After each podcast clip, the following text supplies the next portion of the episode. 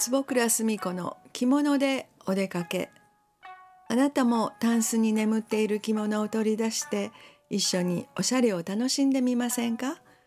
この時間は着物が大好きな私坪倉澄子が着物の魅力をお伝えいたします、えー、さて1月のイベントが大きなイベント。成人式というイベントも私を終えまして2月に入りまして少し穏やかな 生活を送っております、えー、これから皆さんも暖かくなってきてお着物でいろんなところへお出かけになるんじゃないかなと思います、えー、私も着物でいろんなところへ出かけるイベントを企画しております。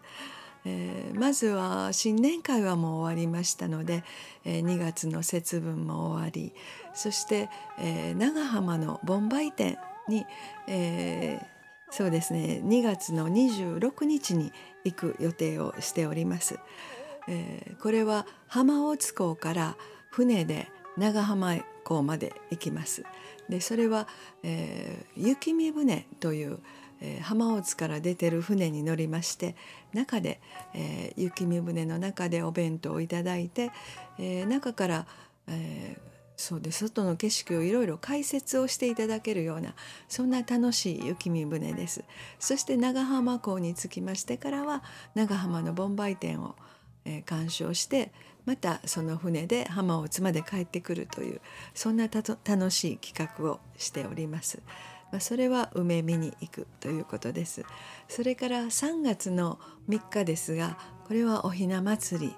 えー、毎年9月の23日に千両月次というところで、えー、イベントが行われていますがその千両月次今出川大宮通り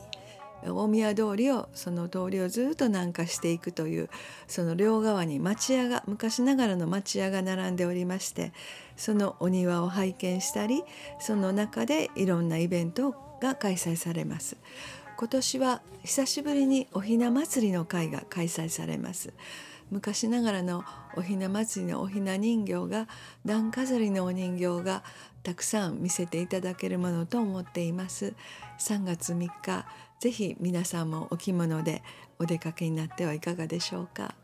そして、えー、3月は卒業式もありますし、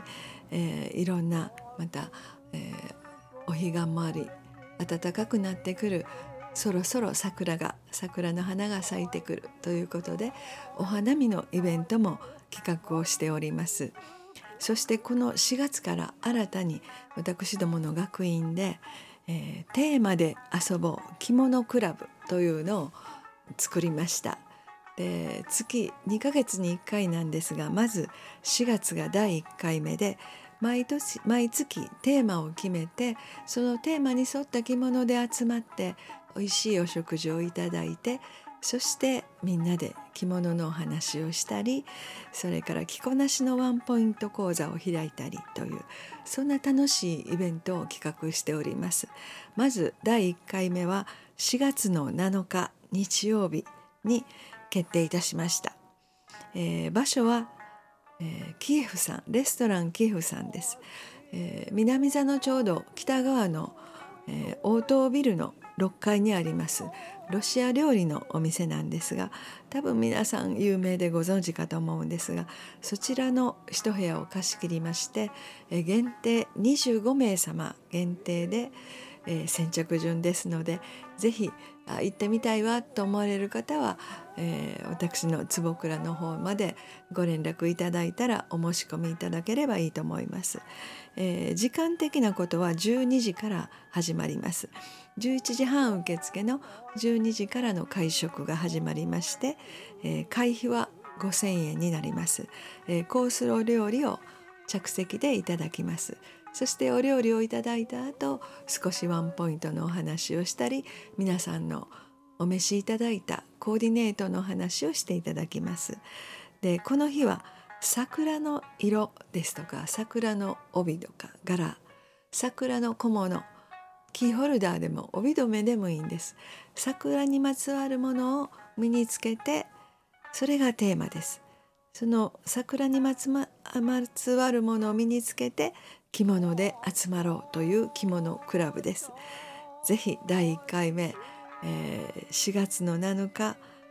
お越しいただける時間がある方はぜひご一緒に楽しんでお出かけしましょう。その後みんなで丸山公園の方に散策にお花見に出かけてもいいと思います。きっと満開の桜のもといろんなお話ができると思いますそして桜のコーデ何にしようかなとタンスの中からピンク色の着物を出したりピンク色の帯を出したりどの着物に合うかなっていうそういうコーディネートを楽しむ時間も着物選びの楽しみ方でもありますし着物を今度いつ着ていくというワクワク感にもつながります。ぜひタンスに眠っている着物を取り出してあなたもお出かけください。お相手は坪倉澄子でした。